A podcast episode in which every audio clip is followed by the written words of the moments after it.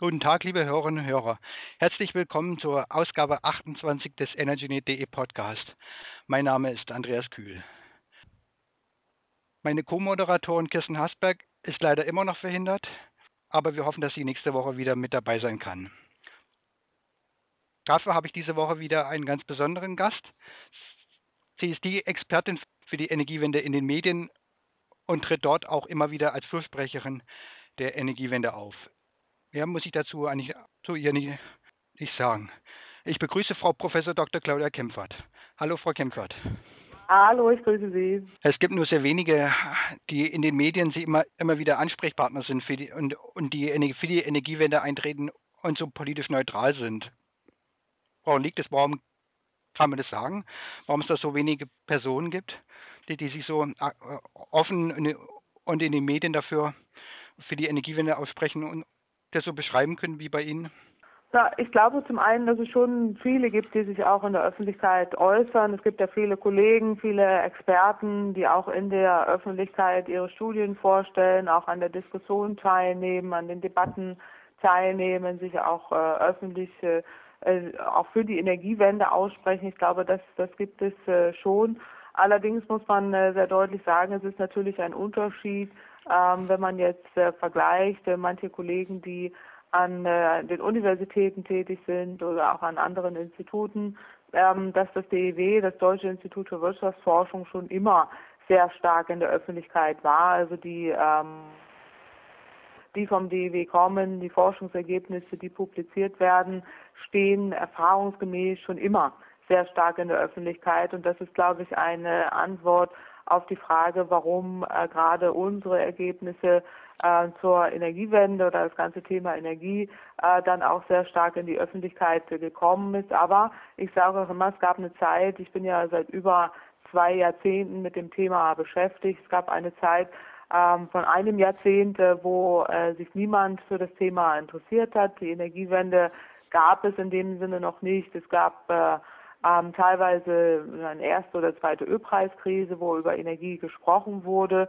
aber danach äh, wurde es dann sehr, sehr schnell sehr ruhig. Äh, Klimaschutz gab es äh, auch noch nicht und äh, da war eine Zeit, wo ich mich schon auch mit diesen Themen beschäftigt habe, nachhaltige Energieversorgung, Ressourcenmärkte, Ölmärkte, Gasmärkte, aber die Öffentlichkeit davon nicht äh, Notiz mhm. genommen hat. Das hat sich dann geändert. Äh, einerseits ähm, durch, äh, durch auch eine öffentliche Wahrnehmung an dem Thema, also Klimaschutz wurde dann bekannter, aber eben auch äh, die, das ganze Thema Energie, nach den Atomunfällen auch das Thema Atomenergie, aber ähm, dann noch zusätzlich die, die Tatsache, dass das DEW in der Öffentlichkeit steht, ist, glaube ich, sozusagen ein Schlüssel dafür, warum ähm, jetzt gerade äh, diese, diese Themen auch von, von unserer Seite oder dass die Publikation von, vom DEW so stark auch in der Öffentlichkeit Beachtung äh, finden. Hm. Äh, was mich auch noch interessieren würde, wenn man so sehr, so sehr in der Öffentlichkeit steht und sich für die Energiewende aussetzt, einsetzt, meine ich, äh, ähm, kriegt man da viel Kritik von, also versteckt, jetzt nicht offen, muss man da viel, viel Kritik von der konventionellen Energiewirtschaft einstecken? Naja, es geht ja um einen Diskurs, äh, wie die Energiewende in der Zukunft äh, auch gemeistert werden kann. Und es geht äh, darum, dass man verschiedene Argumente auch austauscht. Das ist auch völlig normal in der Wissenschaft. Das bin ich gewohnt, auch außerhalb der Öffentlichkeit, dass man entsprechend die ähm, Themen, die einem wichtig sind, auch die Punkte, die einem wichtig sind, austauscht. Und in dem Moment, wo es dann auch in der Öffentlichkeit diskutiert wird, nehmen viel mehr daran teil. Aber dass grundsätzlich äh, es äh, auch Stimmen gibt, schon immer gab, muss man sagen, die, ähm, die, äh, die den Umstieg auf erneuerbare Energien nicht gutheißen. Das ist äh, völlig normal. Ich erinnere mich auch an Zeiten, als es äh, Gutachten gab, auch viele Stimmen in der Öffentlichkeit, die behaupteten, dass äh, man niemals mehr als vier Prozent des Stroms in, der, in Deutschland aus erneuerbaren Energien werde haben können, weil sonst das ganze Energiesystem äh, zusammenbricht. Also solche Stellungnahmen gab es ja schon in der Vergangenheit und da wurden schon immer alle die belächelt, die gesagt haben, nein, nein, es geht auch anders. Es geht auch mit mehr erneuerbaren Energien. Wir können sogar einen Vollumstieg schaffen und dass sich so langsam das Meinungsbild auch ein bisschen ändert, äh, merkt man schon, weil nach Fukushima mehr Stimmen auch da sind, die sagen, nein, wir, wir wollen die Energiewende, wir wollen auch mehr erreichen, äh, als wir jetzt erreicht haben. Und äh, das äh, kippt äh, so ein bisschen, aber das ist ganz klar, dass äh, auch die Stimmen, die immer wieder behaupten, naja, wir, wir bleiben bei der herkömmlichen Energieversorgung und das ist die sicherste und preiswerteste, äh, die werden natürlich nicht verstummen, weil äh, die äh, auch damit entsprechend in den letzten Jahrzehnten ihre Geschäftsmodelle aufgebaut haben und äh, diese wird es auch weiterhin geben. Und deswegen ist es ja auch richtig, dass man den öffentlichen Diskurs führt und auch bespricht, wie denn so ein Umstieg auch wirklich vonstatten gehen kann. Mhm. Da fällt mir ein, als Sie, die, als Sie gerade die Studien angesprochen haben, dass Wind- und Solarstrom nicht mehr als 4% des Strombedarfs decken kann, fällt mir ein, haben Sie das Buch gelesen von Matthias Willenbacher, der letzte Woche hier zu Gast war?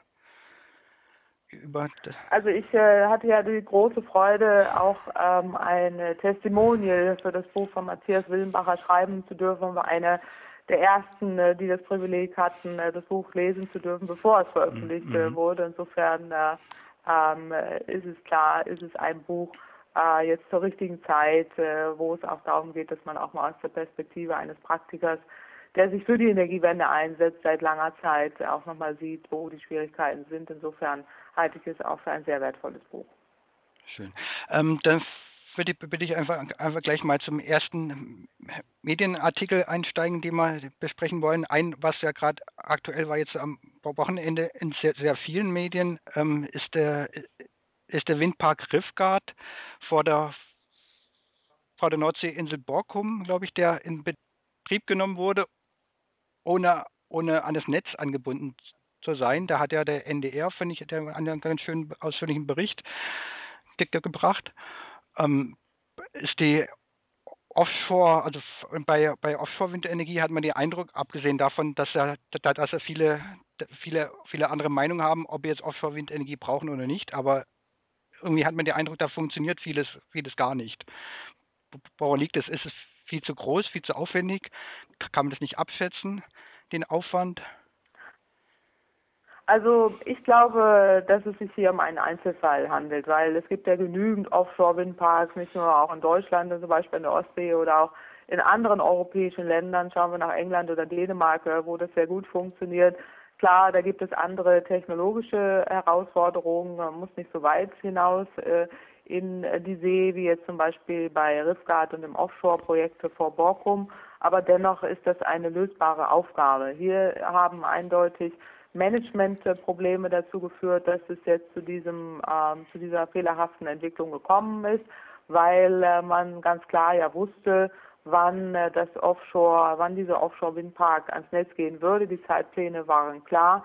Es ist auch klar, dass äh, zum Beispiel Munition im, im Boden gefunden werden wird. Das hat man in der Ostsee im Übrigen auch gehabt. Es gibt Räumschiffe, äh, die dafür zuständig sind. Das ist alles nichts, äh, nichts Neues. Das tut man auch bei der Verlegung von, von Pipelines, beispielsweise eine hm. Erdgaspipeline. Äh, alles keine neue Entwicklung. Das sind äh, keine unlösbaren Aufgaben. Aber äh, hier scheint es in der Tat äh, zu äh, Schwierigkeiten gekommen zu sein, weil der Netzbetreiber vermutlich einerseits die technologischen Herausforderungen unterschätzt hat und äh, auch die finanziellen Herausforderungen, äh, die damit einhergehen, sowie äh, sich auch dann zeitlich einfach äh, verschätzt hat. Ähm, das ist natürlich sehr schade, weil der Offshore-Windpark, äh, denke ich, ein wichtiger Baustein ist für die Energiewende, auch wenn es da manche kritische Stimmen gibt, die sagen, wir brauchen ihn gar nicht. Ich glaube, dass es durchaus Sinn macht, möglichst viele erneuerbare Energienformen zu haben, auch zu diversifizieren. Allerdings ähm, werden, und das sieht man ja jetzt ja schon, die Energiewende-Gegner dieses ähm, ja, fehlerhafte Beispiel jetzt hier äh, zu Rate ziehen und auch darauf herum äh, ähm, sich darauf stürzen, sozusagen, wenn es darum geht zu sagen, die Energiewende funktioniert nicht. Und da ist es sehr schade, dass man äh, jetzt hier aufgrund von Managementproblemen ähm, diese, dieses Projekt in äh, Mitleidenschaft gezogen wurde, was ja aus meiner Sicht ein sehr, sehr gutes ist. Also ich verbringe die Urlaube dort oben auf den äh, ostfriesischen Inseln und äh, freue mich über jeden Windpark, der da entsteht und äh, denke, dass, dass es auch auf jeden Fall die richtige Entwicklung ist, dass man äh, dies tut. Aber es tut dem Projekt Energiewende gerade zum jetzigen Zeitpunkt nicht gut, weil wir ohnehin Diskussionen haben, äh, ob die Energiewende denn so sein soll, äh, mit den ganzen Problemen, auch bei den Strompreisen und jetzt noch die Netze.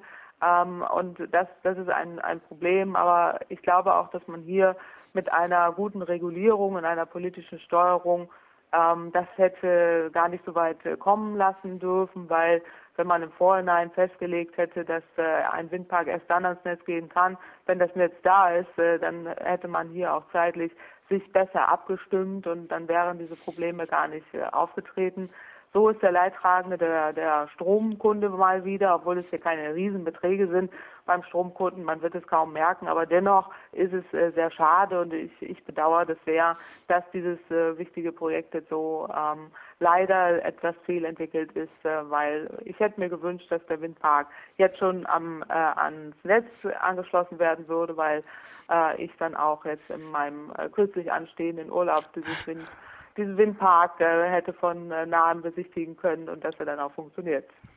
Ähm, denken Sie, dass die, die, die Ziele der Bundesregierung für die Offshore-Windenergie noch, noch erreicht werden können oder sind die zu, zu groß, zu überdimensioniert?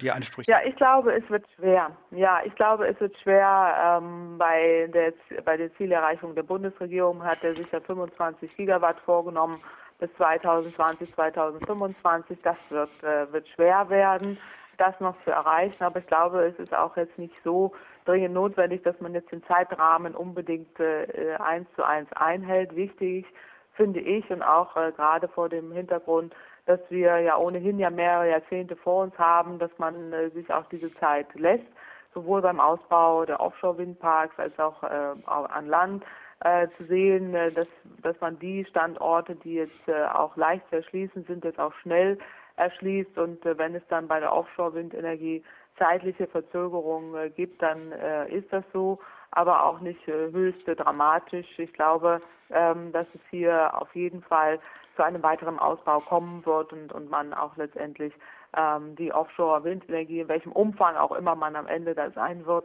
aber äh, durchaus auch ein Baustein dann in der Energieversorgung in Deutschland haben wird. Okay. Ähm, was ein anderes aktuelle, äh, aktuelles Thema war, vor allem am Wochenende, äh, Sie hatten ja selber erstmal erstmal vor einigen, einigen Wochen, glaube ich, war das äh, bekannt gegeben, dass die Preise, die angesetzt werden für, für, für neue Kohlekraftwerke und, und, und Atomkraftwerke zu, gering angesetzt sind. Jetzt war äh, große Medien vor, vor allem ein, vor allem ein Bericht, ein Bericht im Manager-Magazin machte die, die Runde in, in, den sozialen Netzwerken, dass die, die, die Einspeisevergütung für Solarstrom wird ja demnächst noch mehr sinken, erst, erstmals, erstmals unter 10 Cent pro Kilowattstunde.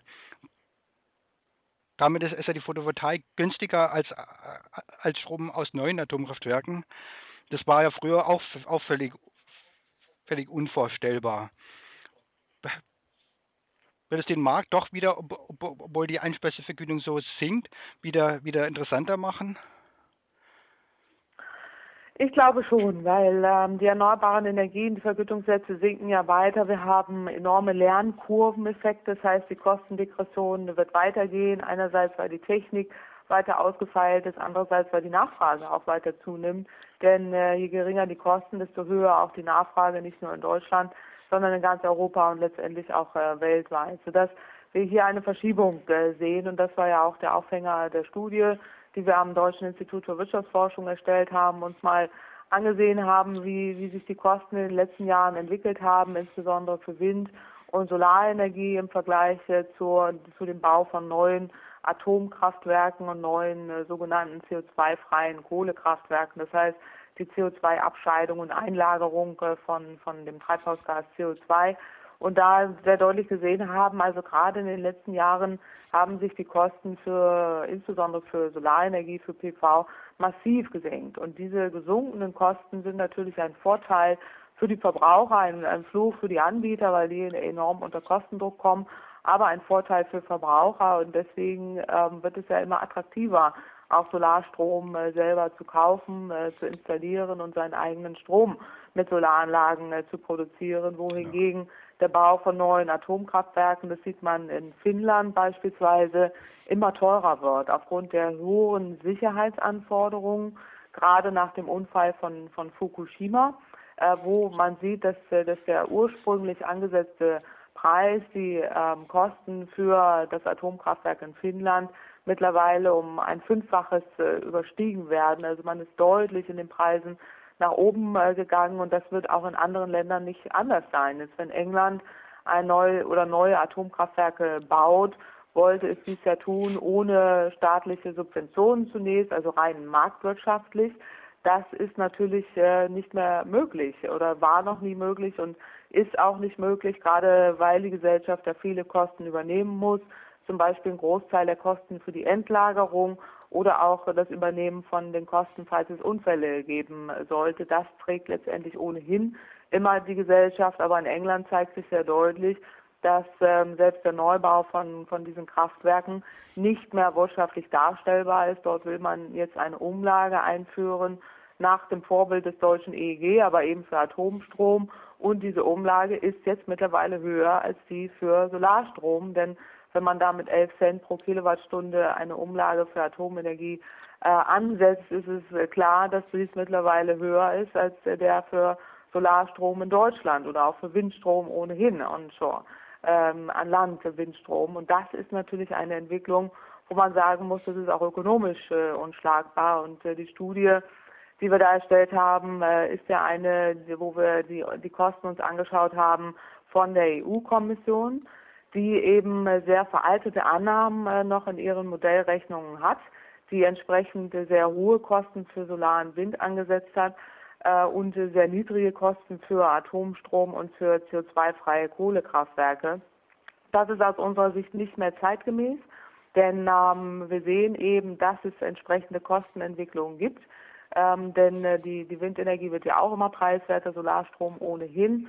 Und äh, das EU-Grünbuch äh, welches jetzt ja im März vorgelegt wurde und was zu, für die Planung der zukünftigen Ziele äh, der Europäischen Union eingesetzt wird, also welche Ziele sich Europa vornimmt im Bereich der äh, Energie- und Klimapolitik, da können wir dann wirklich sehen, wir können auch durchaus ambitioniertere Ziele diskutieren. Beim Ausbau der erneuerbaren Energien müssen nicht so vorsichtig sein, gerade wenn man aktuelle Kosten berücksichtigen will und wird. Und die EU-Kommission hat jetzt auch versprochen, dass sie diese aktuellen Kosten mit einbezieht. Und dann, mhm. denke ich, können wir auch in den Konsultationen auf europäischer Ebene erwarten, äh, dass wir schneller vorangehen können mit dem Ausbau der erneuerbaren Energien, was ja durchaus eine positive Entwicklung ist. Ja, ja äh, der EU-Energiekommissar, der möchte ja doch eher, eher die erneuerbaren Energien weiter bremsen und lieber, lieber sich, sich anderen Technologien zuwenden. Hat der schon darauf also reagiert, auf die Preise? Ja. Ja. Der EU-Energiekommissar ist ja im Prinzip äh, dafür zuständig, dass, ähm, dass der Ausbau der erneuerbaren Energien schneller vorangeht. Und das wäre natürlich schön, äh, wenn auch er dahinter stehen würde und, und sieht, auch zur Kenntnis nimmt, welche Kostenentwicklungen wir haben. Und das ist ja im Prinzip auch seine Aufgabe, gerade wenn man sieht, Solarenergie in Südeuropa, Wind und, und, ähm, und auch Pumpspeicher oder Speichertechnologien im Norden Europas, all das äh, macht ja durchaus Sinn, das auch miteinander zu verbinden.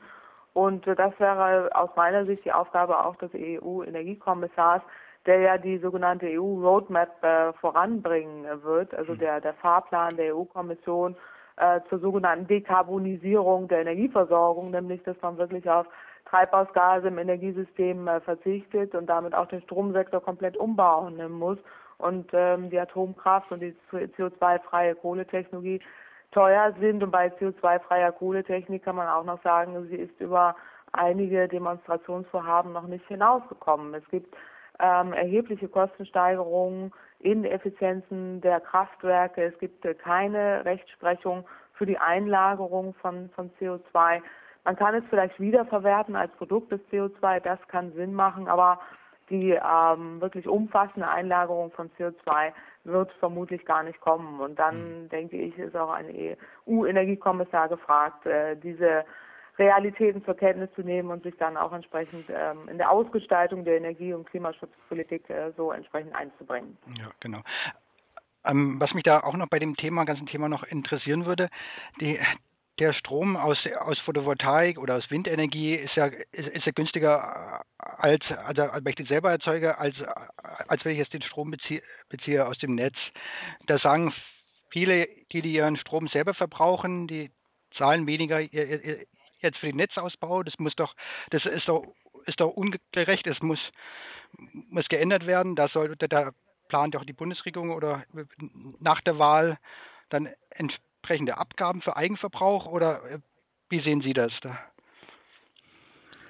Also es ist ja richtig, dass der, dass der Eigenverbrauch ja mittlerweile preisgünstiger ist. Also wenn man sich eine, eine Photovoltaikanlage kauft, äh, aufs Dach schraubt, äh, ist eben der Eigenverbrauch äh, preiswerter, als wenn man Strom äh, kauft.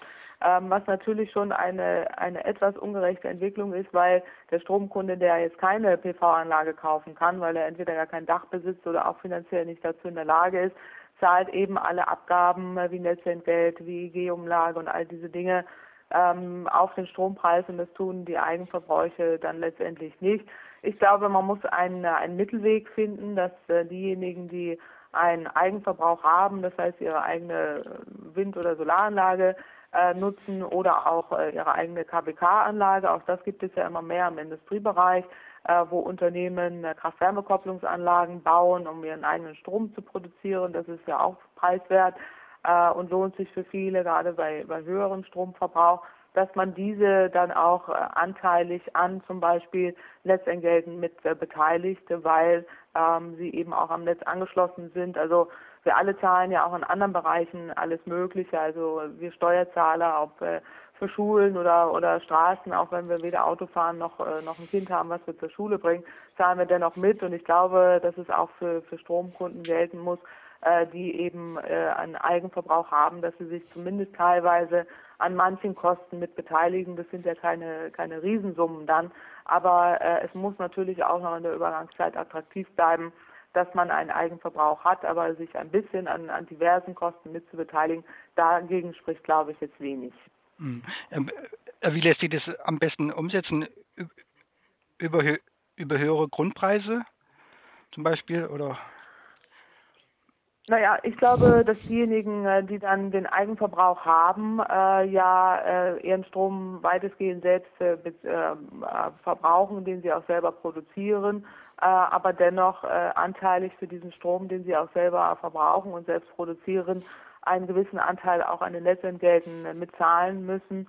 Äh, darüber muss man genau nachdenken, in welcher Größenordnung das, äh, das Sinn macht dass sie sich zumindest anteilig entsprechend ähm, auch mit an äh, Kosten beteiligen. Ich denke nicht, ähm, dass es hier um, um Riesensummen geht, weil sonst lohnt sich äh, der Eigenverbrauch dann eben nicht. Aber da müsste man im, im Detail genau schauen, äh, was dann Sinn macht, was ein Eigenverbraucher an, an zusätzlichen Kosten, die andere ja vollumfänglich zahlen, sich, äh, sich daran auch mit beteiligen muss.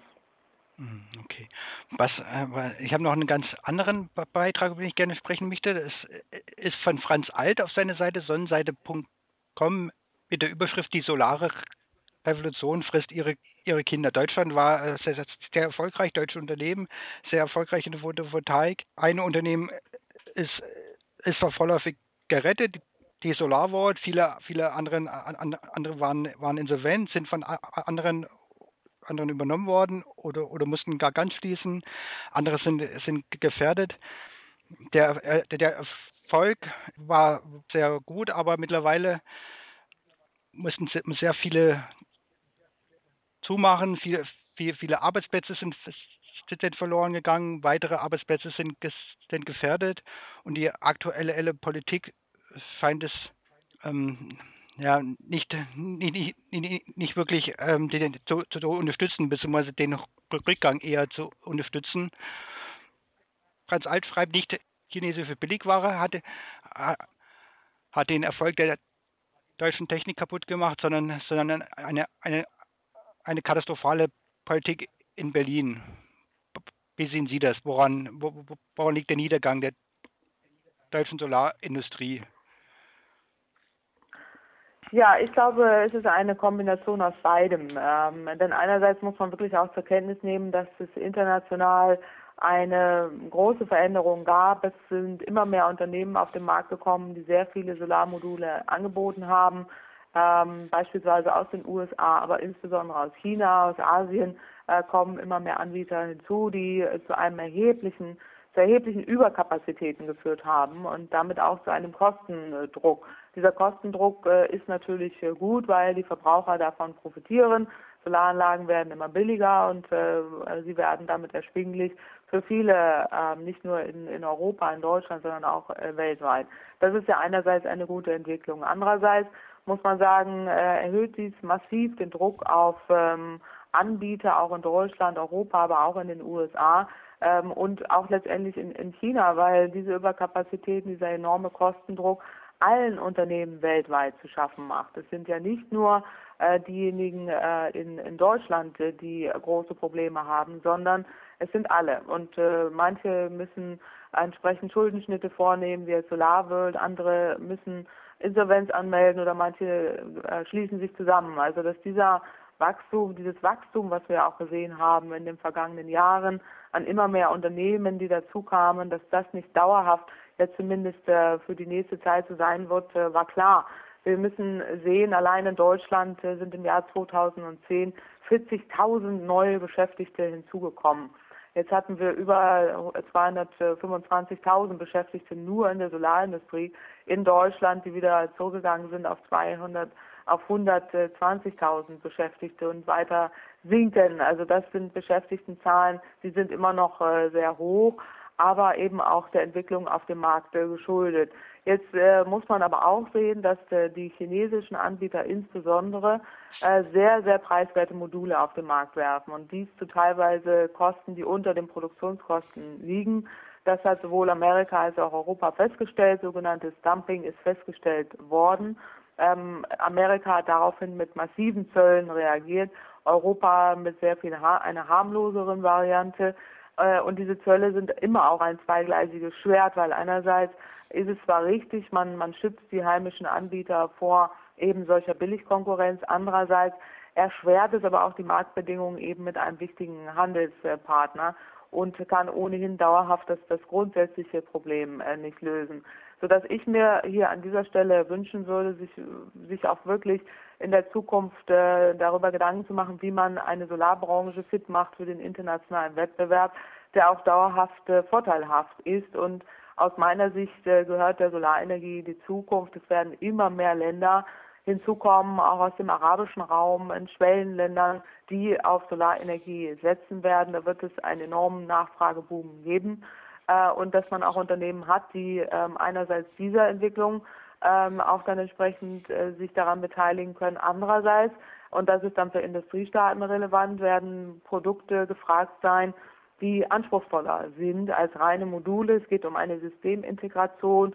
es geht um eine intelligente Steuerung des Verbrauchs und des Angebots und es geht letztendlich äh, mittelfristig auch um die Speicherung eben von solchen ähm, Solarstrom, äh, der da produziert wird. Und all dies, gerade die hochwertigen, sehr effizienten Anlagen, auch die komplexeren Anlagen mit einer Systemintegration, mit Speicher, die ähm, können in Deutschland äh, produziert werden. Und hier haben die deutschen Anbieter einen innovativen Vorsprung, einen, einen Wissensvorsprung. Und das kann Deutschland liefern.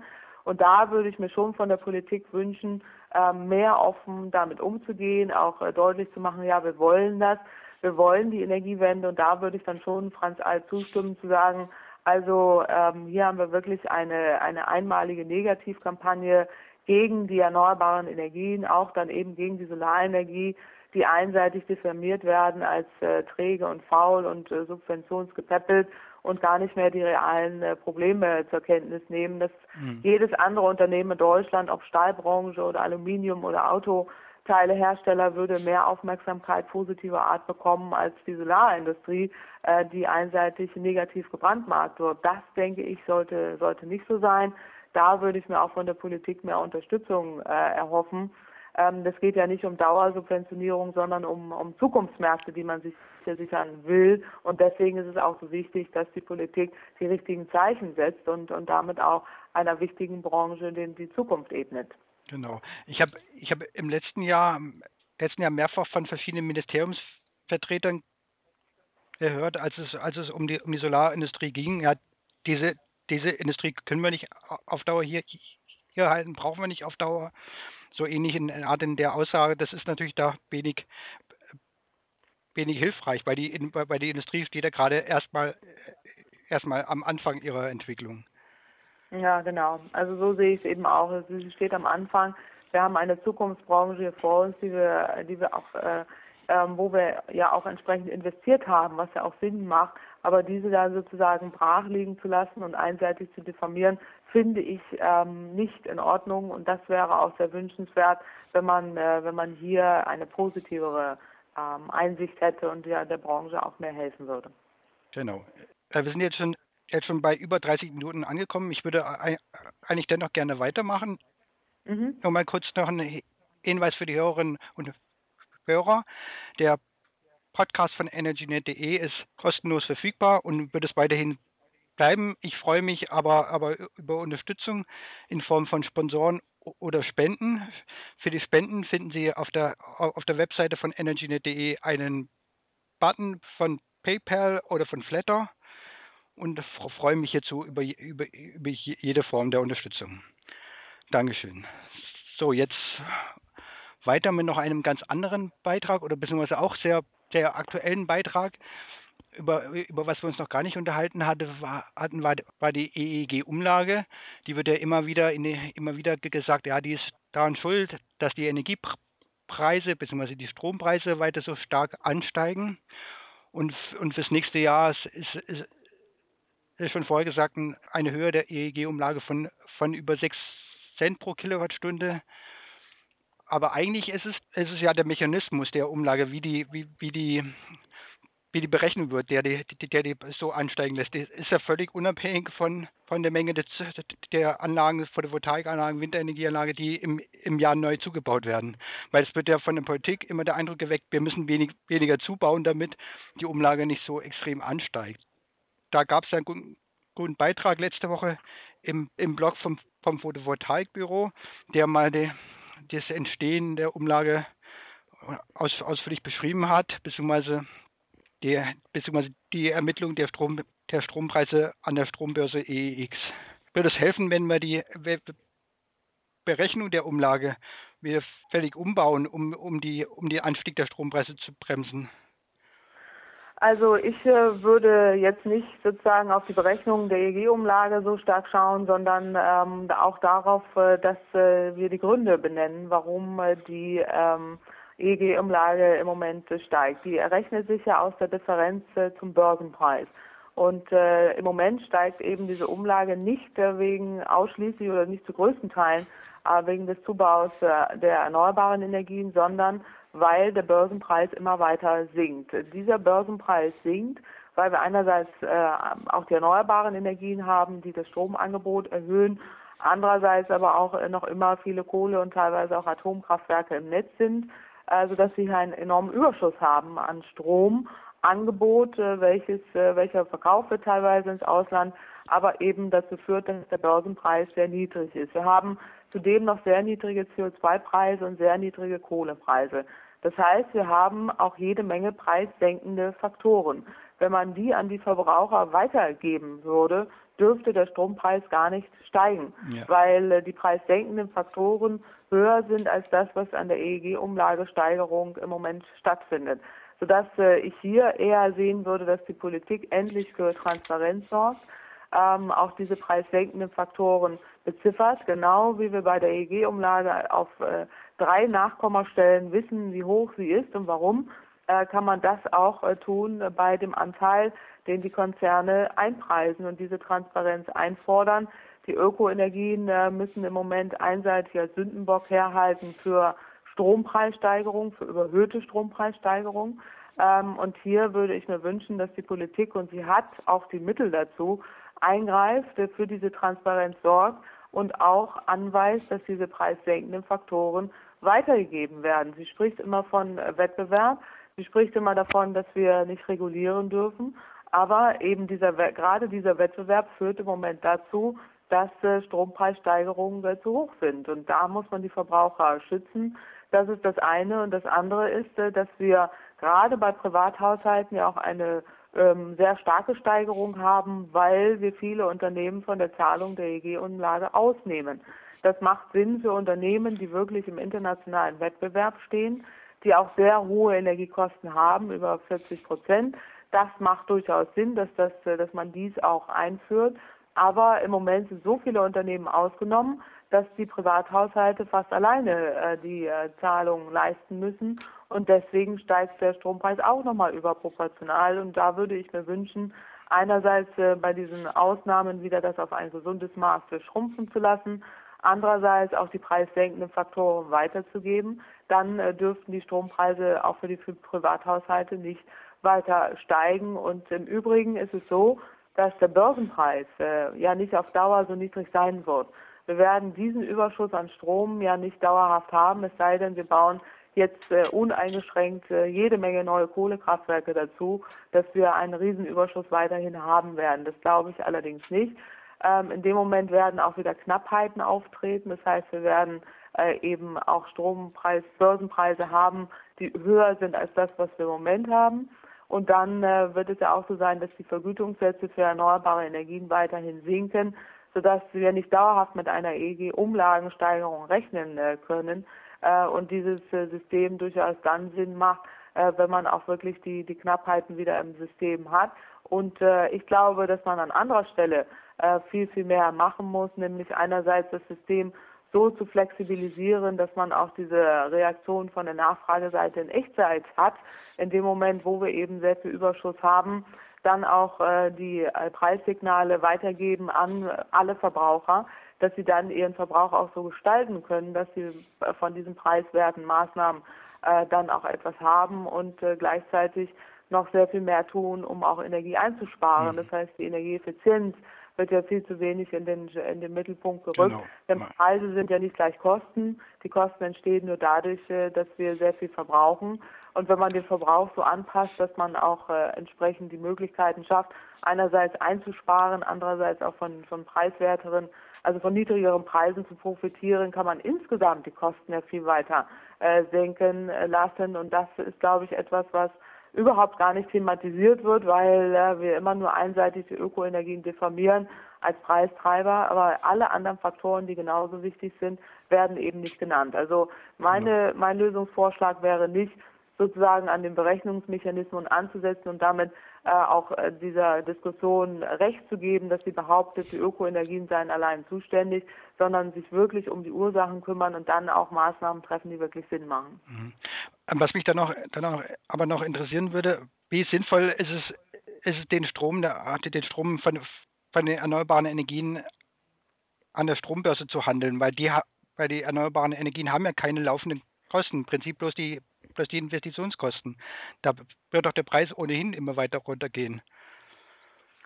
Ja, aber davon können ja dann auch alle profitieren. Wenn der Preis immer weiter runtergeht, ist ja schön. Davon, äh, das wünschen sich ja alle sozusagen, dass wir endlich äh, niedrigere Preise haben. Da soll es ja auch langfristig hinlaufen. Äh, denn wir werden ganz sicher eben eine, eine Preisgestaltung in der Zukunft haben.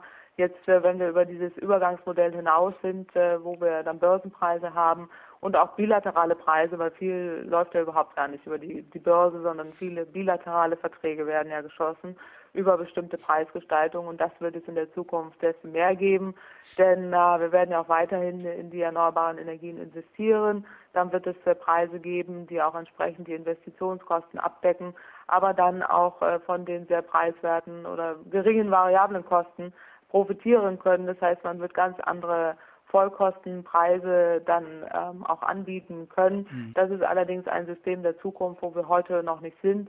Jetzt müssen wir uns erstmal Gedanken machen über diese Übergangszeit und die ist aus meiner Sicht jetzt erstmal in den nächsten zehn Jahren ausschlaggebend. Okay, gut.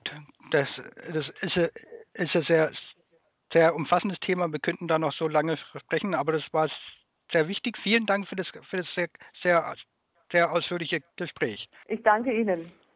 Und, und vielen Dank fürs Zuhören, liebe Hörerinnen und Hörer. Und bis zur nächsten Woche wieder. Tschüss.